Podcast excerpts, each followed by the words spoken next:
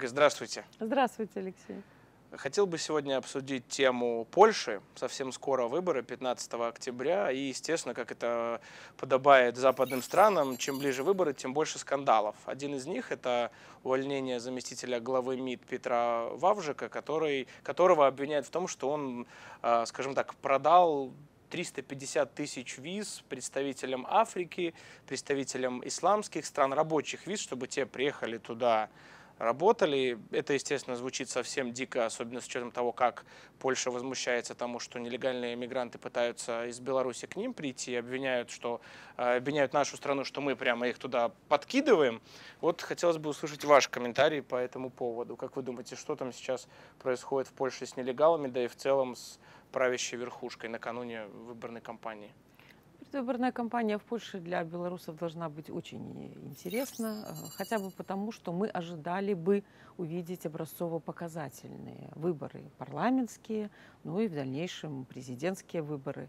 Э, но на сегодняшний день действительно, пока Польша вступила в очень такую жесткую фазу противостояния, и вот тот скандал, о котором вы сказали, Э, газета «Выборча» э, запустила вот этот процесс, и на сегодняшний день это одна из самых э, обсуждаемых тем. Я бы пока не говорила об обвинениях заместителя министра иностранных дел, потому что идет следствие. Не будем уподобляться Польше, которая всегда делает Но при этом, предварительные извините, нужно, выборы. Нужно, да. нужно подчеркнуть, что и Дональд Туск, да. который является главным противником правящей партии «Право и справедливость», что он как раз-таки тоже эту версию озвучил неоднократно и даже призвал Ярослава Качинского, лидера партии «Право и справедливость», к дебатам, чтобы тот э, перед ним и перед всем польским народом ответил за вот эти вот, э, скажем так, нелегальные визы. Э, то, что Дональд Туск взял на вооружение эту тему, это предвыборный ход, это действительно это правильно, ну такая громкая тема. А, но нам более, наверное, важно, что там все-таки прозвучала Беларусь, и в свете того, что было раскрыто польской прессой, расследованием, э, и, очевидно, будут озвучены еще дальнейшие результаты, то наша роль, наконец-то наша роль, она э, будет пересмотрена. Под каким уже углом для нас, кстати говоря, говоря, и не важно. В любом случае она будет пересмотрена. Потому что те пункты, которые перечислил Дональд Туск, а, и упомянув в конце Беларусь и президента Беларуси в частности, то они как раз говорят о том, что Польша сработала даже более качественно, чем вот они обвиняли э, нас в этом. Но ведь все равно, смотрите, Беларусь это вот такой треугольник польской печали. Угроза с востока, Беларусь, Россия, Германия, которая постоянно тоже является покусителем на польскую независимость, и нелегальные мигранты.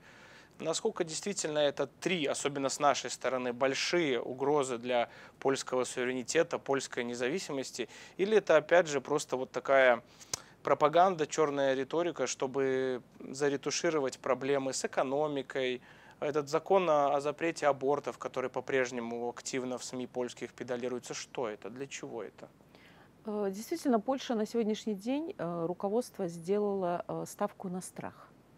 Потому что страх, он на всех уровнях. Страх – это от стран соседей, стран, страх от экономики, которая в случае прихода оппозиции будет разваливаться, только действующая партия сможет удержать. Э, и э, вот все те технологии, которые используются, может быть, со стороны других стран они кажутся и э, более-менее приемлемыми, но для, для Беларуси, конечно, это очень удивительно. Потому что все то, что запустилось сегодня, все те заявления, они как раз украд, укладываются в русло тех обвинений, которые выдвигались против нас. Вот триада, которую я выбрала на сегодняшний день, такая предвыборная, самая яркая, это то, что первое – Польша должна э, выйти, сохранить то, то, чего она достигла, и выйти на новый уровень. И сделать это может только правящая партия. А чего они достигли? Я знаю много претензий. Конечно. Была программа, кажется, «Квартира плюс» называлась, «Доступное жилье». Обещали миллион что, электромобилей да. польского производства. В стране инфляция, в стране, очевидно, проблемы и с рабочими местами, и с тем, что много очень, ну, назовем их внутренние мигранты, да, это немножко другое понятие, да. которые уезжают все еще и в Германию, и во Францию, Великобританию. Великобритании, да, то да. есть мы уже, по-моему, обсуждали, что у них там польский сантехник, это такой же анекдотичный персонаж, как как в Москве таджикский дворник. Мгм. И где? Где вот это жить стало лучше, жить стало веселее? Ничего же хорошего, по сути, нет. Есть только военная риторика, вот эта попытка, больше 20 тысяч американцев за последние года полтора прибыло военных. То есть есть только вот эта военная истерия. Э, За да, счет чего вот, выигрывать? Э, ну, э, выигрывать э, поляки собираются, ну, то те проблемы, которые вы озвучили, они, конечно, есть, но они не являются глобальными для польской экономики, потому что ВВП страны и показатели экономические в рамках Евросоюза, они достаточно высокие.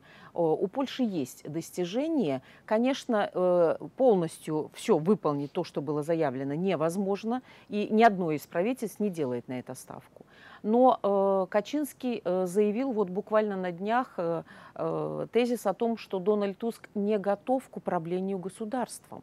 Когда мы э, говорили об этом, то это было крамола, а Дональд Туск, если мы так вспомним его фидбэк, то он был премьер-министром страны, а, он был председателем Европейского совета, и сегодня он не является человеком, который готов принять на себя а, власть.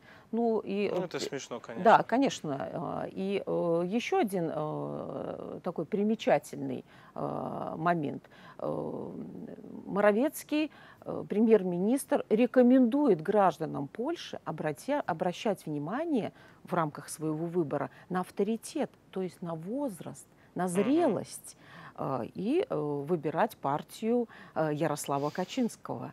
Э, Белорусам не позволено было это сделать. Мы должны были смотреть совершенно Да, на иные, говорили, на дорогу совершенно молодым. на дорогу молодым, совершенно Вот. на Привет Байдену, иные, да, на иные качества. политику. Поэтому вот э, с этой точки зрения для нас это очень показательно, и мы получаем определенный опыт э, со стороны Польши.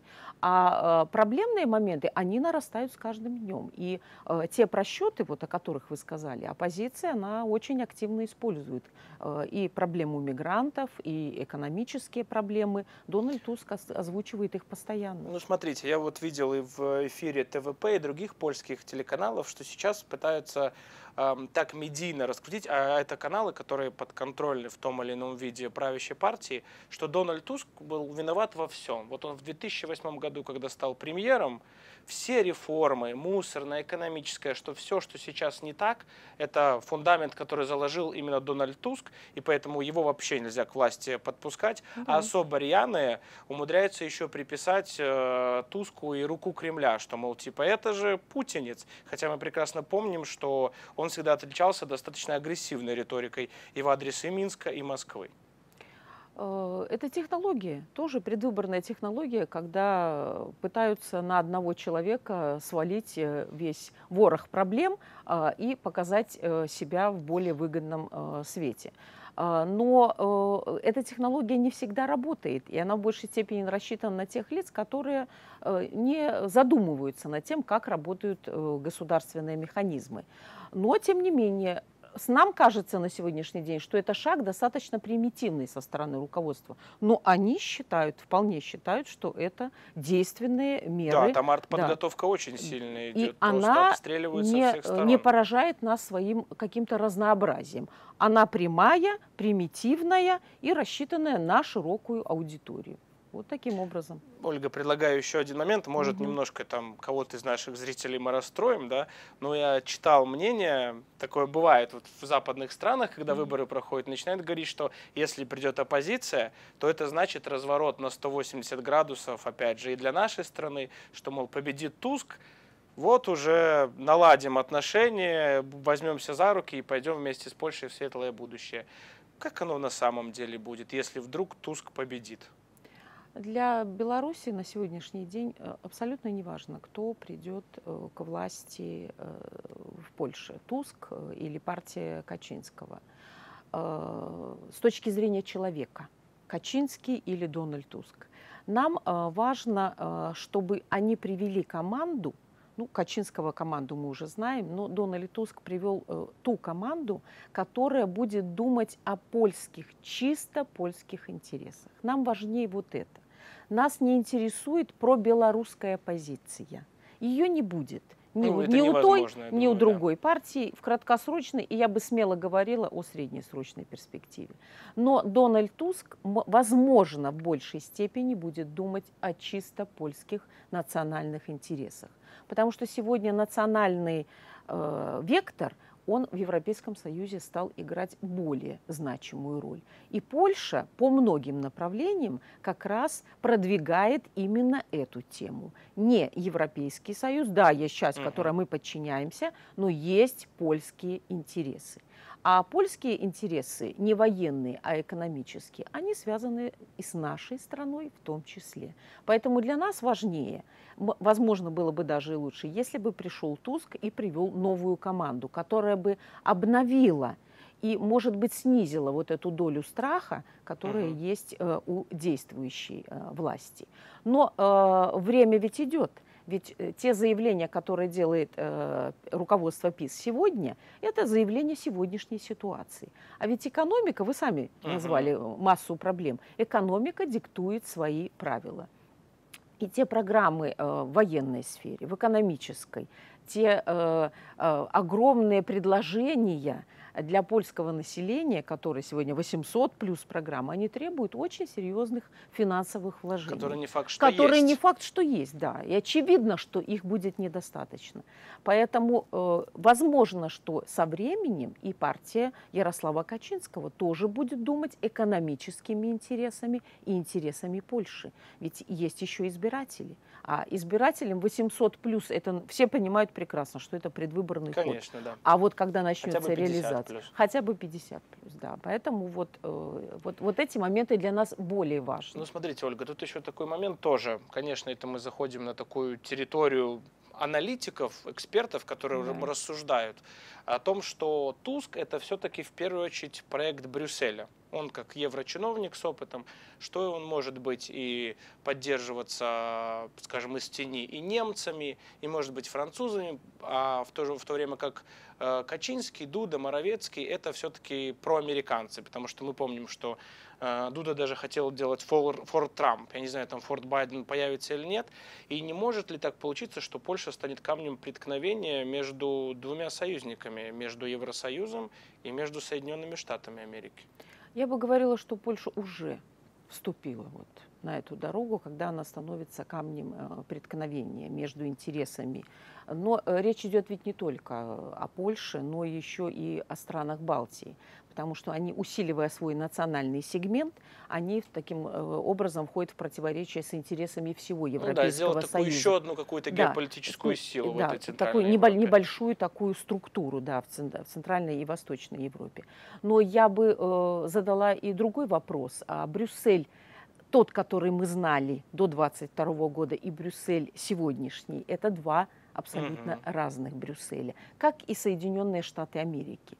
Так вот, э, мы видим э, сегодня Польшу только как третью силу, которая э, пытается создать какой-то новый костяк в Европе, но ведь может оказаться так, что эти два жернова и Польша между ними может быть. Это может оказаться между молотом Можно, и наковальней, может а не оказаться между силы, не да. третьей силы, а между молотом и наковальней. И так уже было в истории Польши. Поэтому историки, э, которые в Беларуси, в. России, в разных странах, они вспоминают еще и этот период. Но мне кажется, что поляки пока сейчас вот в, в этом направлении не думают. Э, Но а, они действительно делают многое для того, чтобы укрепить свою национальную безопасность. Но эти страхи они хотят распространить на всю Европу.